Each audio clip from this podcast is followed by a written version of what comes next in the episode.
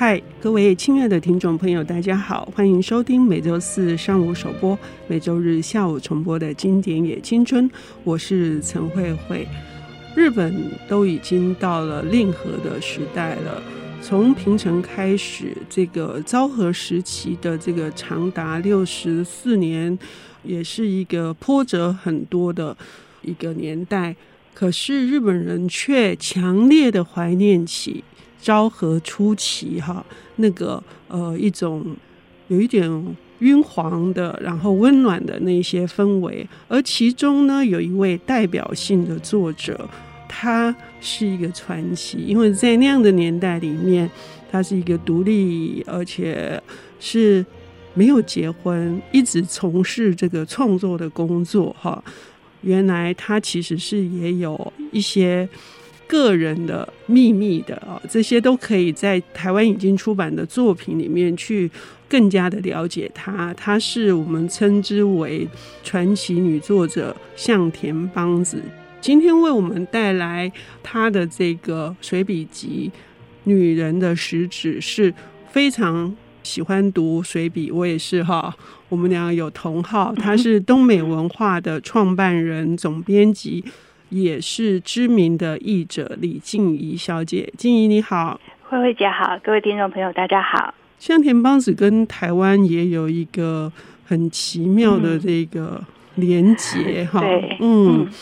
对，其实是一个很遗憾的事情，嗯，嗯，对，因为他是在一九八一年在台湾旅行的时候，在台湾空难过世，嗯。嗯那个三亿空难哈，在我的那个年代，就是我还是小的，嗯、但是是几乎《人间副刊》呐，《联合报》副刊，就是都是呃一大版面全版的这个报道。向田邦子，我是那个时候知道说，哦，原来他在日本，其实他在台湾那时候就有那么多的非常喜爱他的读者了。对，嗯，对，但是我其实。因为那个时候，其实我也还不认识向田邦子，嗯嗯、我也是在那之后才开始读到他的东西，才认识这位作家。嗯。嗯 后来我跟日本比较，出版社有非常多的往来，我几乎每年去日本都有向田邦子的这个纪念书展啊，而且非常多的出版社也不是只有一家两家，嗯，只要到了他的这个忌日的电视新闻啊、杂志啊，也会有很多的追思，嗯，可以知道他的这个影响力是穿透的，就是他是没有世代的藩篱，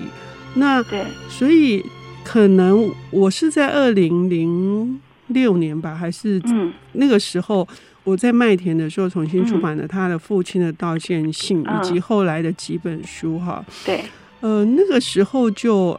又掀起了一波热潮。对，静怡是那个时候比较大量的去读。对，就是从那个时候其实才开始比较有系统的读他的书。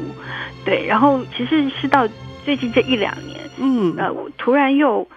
我经常买书是这样，我就是 经常在书店看到书，然后就想说，哎，这个我好像没看过，因为封面长得不一样，然后就赶快把它买回家。后来买回家一看，哎，奇怪，这本书我好像已经看过了。所以因为这两年其实有重新再出版了很多他的作品，嗯，对，所以我是呃最近就一直在重新在看。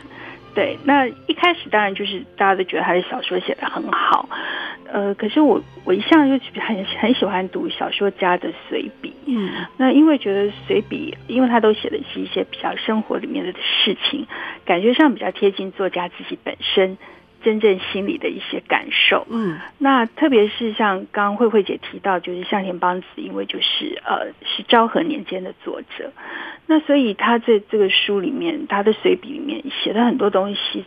我觉得感觉像一个时光切片一样，就让我们看见了这种呃昭和年间的一种一些生活的样态，我觉得非常的迷人。嗯，这本《女人的随笔》哦，是她不幸的这个空难过世之后，呃，日本的文艺春秋杂志社帮她呃没有出版的作品呃整理出来，等于是她的绝笔。对对，就我看这个，因为书后有附了一张，嗯，它就是他每一篇的刊登的日期，就是他在空难当时还在连载的一些，在一些杂志上连载的一些文章，嗯嗯、那甚至于有几篇是在他过世之后才刊登出来的，嗯嗯、所以就觉得跟他的这个人生好像有更密切的连接。嗯，我觉得这本书哈，他编的非常好，因为它分成五集啊，嗯、对，然后其中有一个就是因为五集，所以有一集很完整的在谈，呃，他曾经是。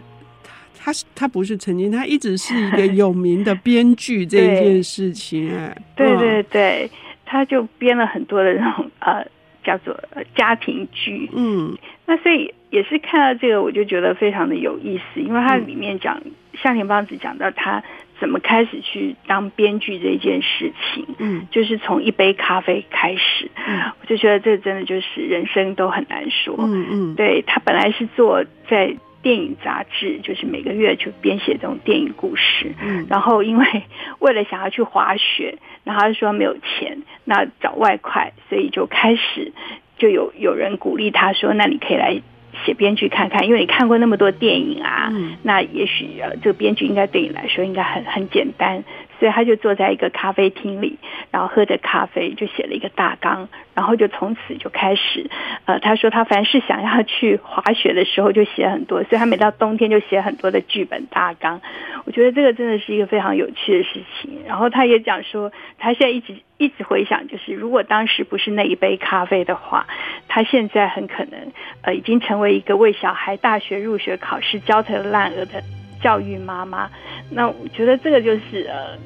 他其实在写这些东西的时候，其实也写到了他自己内心的对于人生的一些感受。嗯嗯，也就是说，他有完全不同的方向了哈。对，说到这一点，他其中提到一件事也很有趣，就是他刚进去这个。拍片的片场的时候，嗯、大家打招呼的方式哈，不管几点，半夜也要说早安，然后离开要说辛苦了。嗯，我觉得那一段也非常有意思哎。对对，他其实就讲到那个电影圈里面的人，就是那个拍片圈里面的人，嗯，跟一般的人好像就是不太一样。嗯，所以他们有他们自己的这个呃文化就很很不同。然后除了这样之外，我觉得那个。向田邦子也每次在里面讲，就我觉得就可以看得到，因为我们现在可能对于呃这个电视剧或电影的想象，可能就会觉得那是一个光鲜亮丽的一个、嗯、一个环境。可是，在他的笔下，当年的这种电视圈，好像就是一个诶。这个编剧就是每天在那里赶稿、写稿子，嗯、然后呃，他经常讲说他写的那个编剧还不如那个盆栽，就是去租盆栽的钱都比他写当编剧的钱要来的更多。嗯、对，就是诸如此类的，就是让你觉得说，哎，这个时代的变化真的是很大。嗯，然后他也还说，呃，他曾经问过，就是他做了比较长一段时间，他问过十个偶像，哈，就是他们第一部作品是什么？嗯啊、对对对，然后这些偶像都答得出来说他拍的第一部作品是什么，但是他接着就会问说，那编剧是谁？就没有人答得出来，所以就觉得好像是编剧非常的不受重视，对。然后好像家里的人也觉得他做这一行，或者是呃，读者也对他有很大误解哦。我我觉得最动人的那个是他关于就是大家觉得家庭剧，呃，我也会写啊，嗯，或者是说家庭剧不是这样子的，嗯，那就是那个真实跟谎言这件事情，到底哪一种？我觉得他的观点是非常棒的。嗯，我觉得成功的编剧或者是成功的这个呃小说家，其实都有一点，嗯、就是你要让读者或者是观众一定要入戏。嗯，那入戏的地方，往往其实不只是这个情节，当然情节要吸引人，这是一件事。嗯、但是其实最重要的是那个细节的部分。嗯，就例如他里面有讲，他有一个，他有一次坐计程车，他都会问人家说，你喜欢看什么电视剧？嗯、那那个。计程车司机跟他讲说，他每次都看那个烟灰缸，嗯，嗯就是他觉得那个烟灰缸会让他出戏，就是有一些、嗯、有一些烟灰缸他觉得不会出现在这里，所以他就觉得这个都是乱演的。嗯，那如果这个烟灰缸很符合他的想象，或者是摆的地方是对的，他就会觉得说，嗯，那这这部戏就是值得看的。所以就是，其实就是他要跟生活经验是互相呼应的。嗯，那我觉得这个不只是编剧，就是在向田邦子的小说里面，其实也是这样。他就很善于用一些细节去营造出来一个真实的呃环境，让你觉得说你在读这些东西的时候，你就会觉得它是真的，就是这些人是真的，嗯，所以你才会有共感。所以我觉得这个是呃，这个。可能真的就跟他自己的天分有关系哦。OK，好，呃，这里面还有非常多的他的切片哈，静怡提到这两个字，嗯，那我们要休息一下，等一下回来。欢迎回到《经典也青春》，我是陈慧慧。我们邀请到的领读人是东美文化的创办人、总编辑，同时也是。非常厉害的译者啊，李静怡小姐，她今天为我们带来的是她喜欢的女作家向田邦子的作品，她的绝笔随笔哦是《女人的食指》。呃，这本书有五集。嗯，静怡在上半段为我们讲到了这个，作为一个编剧，她确实是呃有一点。我我觉得啦，他有一点好像在呃修正，然后要嗯要颠覆，好像大家对于编剧家的这个既定的印象，还是说就是每个人都觉得自己可以编剧这一件事情。可能是因为向田邦子写了很多这种所谓的家庭剧，就是家庭里面发生的一些大小的事情，嗯、那大家就会觉得那反正就是呃家长里短，谁不会写？嗯，对。但是呃向田邦子就讲了，其实大家觉得那些是呃戏剧应该要贴近真实，嗯，但是其实在现实的生活里面，人总是不停的说着大小的谎言，嗯，所以他在里面还讲说，没有撒过谎的人请举手。然后就是说，如果举起手来的那个人，一定就是最大的骗子。嗯。啊，所以就是说，其实人其实就是莫名其妙的去要求剧中的人物必须真实。嗯，可是在他看来，那样子的真实不是是真正的真实，而只是电视剧恰到好处的真实而已。所以我觉得他这个其实就可以带给我们很多的醒思啊，就是说，就是真实跟谎言，就是谎言究竟在。我们的真实生活里面到底扮演什么样子的角色？嗯，对，就是我们其实每天都不停的说着各种大大小小是善意是恶意的谎言。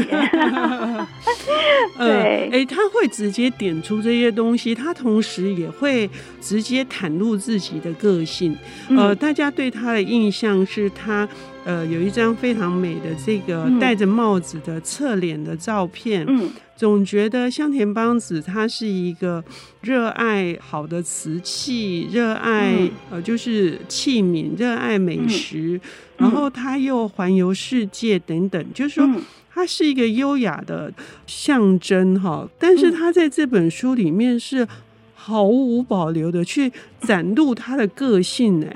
对啊。就是以前呃看到向田邦子那些很美的照片，还、嗯、有时候也是穿了和服啊、嗯、泡茶呀，你就会觉得她就是一个非常优雅的那个呃昭和时期的女性代表。可是她自己说了，她说她其实是靠着铅笔一字嗯，嗯就是一个字一个字来赚钱的，所以她对于很多的生活用品的所需，她其实并不是像大家所想象的。就是一定要用非常好的瓷器啊，用什么都不是。他唯一的要求只是他打破的时候心 会心疼，对，对，所以他就是一个个性非常的呃率直，然后大拉拉的这样子的一个、嗯、一个女生，对，嗯，嗯就是。呃，关于那个瓷器打破，我觉得他有一段描写很有趣，就是说他自己打破等于他自己哀怨半天。那如果有客人打破，因为不值什么钱，所以可能也不会恨他很久。这样子，他在这些描写上面其实蛮多的那种自我解嘲。哎，对啊，就像他讲的。西，他也是说他经常他其实一个、呃、没有对钱其实也没什么概念，虽然他一直讲说他这个赚钱很辛苦，可是他对钱好像没什么概念，所以他经常去买东西的时候，就刻意不要带太多钱，这样就不会买太多东西。可是有时候看到很好的东西，他还是。就是把它买下来，然后他就讲，我觉得他其实里面讲一个很有趣的事情，就包括在洗瓷器的事情，就是他不知道多少钱，这个东西多少钱的时候，他就是随便乱用都没有关系。嗯，但是他一旦知道原来这个东西是很值钱的，他就会开始很紧张，就是呃担心把它用坏啊，担心把它打破啊，所以他最后的结论是他最好不要知道这个东西多少钱，他反正就一视同仁的就可以去用它。那我觉得这个其实虽然他讲的是他自己的事。事情，但是我觉得这个其实也是一种生活、人生的一种体会。其实我们经常也是这个样子，就是很多东西你会有差别心，其实不在于它你喜欢或不喜欢，而是在于整个世界对于它的这个呃定义或者是它的定价。嗯，对，我觉得这个东西就显、嗯、呃看起来就非常的有趣。嗯，我同时也在这本书里面也读到了，就是他一直在呃戳破人家对他的想象，嗯，或者是说他在颠覆人家对于一个好的女人应该要有的这个呃形象。哎，我觉得他不遗余力的在 在把那个东西打破，这一点是很难得的。就像他去旅行的时候，他自己也会对于他自己产生的一些。也是一个既定的一种偏见，他自己也会有所反省哎，这一点静怡可不可以跟我们聊一下？嗯，有，因为他后面有一集是讲旅行的，嗯、那像连邦子也是很爱旅行，他就去、嗯、去过很多的地方啊，去南非啊，去一些很我们感觉上可能很不容易去到的地方，亚马逊啊，对，亚马逊啊，嗯、去这些呃北非啊，嗯，然后他在这个旅行的过程里面。呃，他其实对于旅行，他有一些心思，就是说，我们之所以要去旅行，其实有时候不只是为了看这些大自然的风光，我们还会希望看到一些，比方他去去亚马逊或者是去非洲，他就会希望看到一些当地我们自认为的当地的这种文化的特色。那这些所谓的当地文化特色，很可能就是留在我们印象里面这种很落后的、很落伍的那种生活的形态。好，例如到非洲，我们可能希望看到他们住在一个茅草屋里哈，然后就看到，诶，原来这个城市这么的进步现代化，你就会觉得，嗯，那就跟我住的地方有什么不一样？我为什么要千里迢迢跑来这里看？嗯，但是他就说，再反过头来想，我们自己过着这样子现代化的生活，享受着现代化生活的便利，我们怎么能够期待别人都为了满足旅行的这种好奇？跟心情，然后永远过着那样子落伍的生活，所以我觉得这个真的就是，的确就说出了我们一直到现在去旅行的那种心态。嗯嗯，对，我们也会啊。他自己也说，呃，嗯、外国人还不是来到了日本，还是想要看富士山啊，嗯、然后也想要看那种什么。可能是那种幕末武士那种时代剧里面的那个场景，嗯、但是这是不可能的事情。嗯。嗯，嗯，那我觉得其实呃，我读到他最后的时候，其实讲了他，我我最有感的其实是呃，他讲丝路那一篇嘛。嗯嗯嗯、那因为他就一直说他其实对丝路，因为对丝这这个东西有感觉，所以一直很渴望去丝路旅行。但是呃，最后他迟迟一直没有去。嗯，嗯，那他就总是说他是因为看了一个摄影集，那他觉得要把那个摄影集的印象先淡化掉以后，他才能用他自己的眼睛去看这个地方，所以就迟迟一直没有成行。然后结果他在写我这篇文章刊登完以后，这好像是在他过世前、嗯、大概一两个月刊登过这篇文章，结果然后他就过世了，所以我。我看到这篇的时候，我还特别去后面翻了一下，说：“哎，他是什么时候登的？”那就会觉得，呃，人生真的就是很难说。因为香田邦子在生一场大病的时候，就想说：“哎，他这辈子还有一个地方没有去，就是叫丝路。”可是没有想到，呃，过了这么多年，他还是终究没有完成他这个梦想。那我就那时候会觉得说：“啊，那人生真的是呃，随时有变化，就应该要掌握当下。”是、嗯、这一篇很有意思哦。嗯、前面讲到丝的那个触感哈，对，包括他妈妈摸的丝的触感，他奶奶摸的丝的触感，嗯、我们都只可以看到向田邦子他自己去不去的心理转折。其实我们也认识了他的文字功力哦。对，他对于那个感官的这些描述哦，都会让人家觉得。好像我们都可以摸到那个布的感觉了，好像手上的茧啊，或者是那个那个像猫咪的背啊，对，嗯，呃，我们也可以感受到我们自己的肉刺。对对，谢谢静怡为我们带来这本向田邦子的《女人的石子》，谢谢，谢谢慧慧姐，谢谢各位听众朋友，拜拜，拜拜。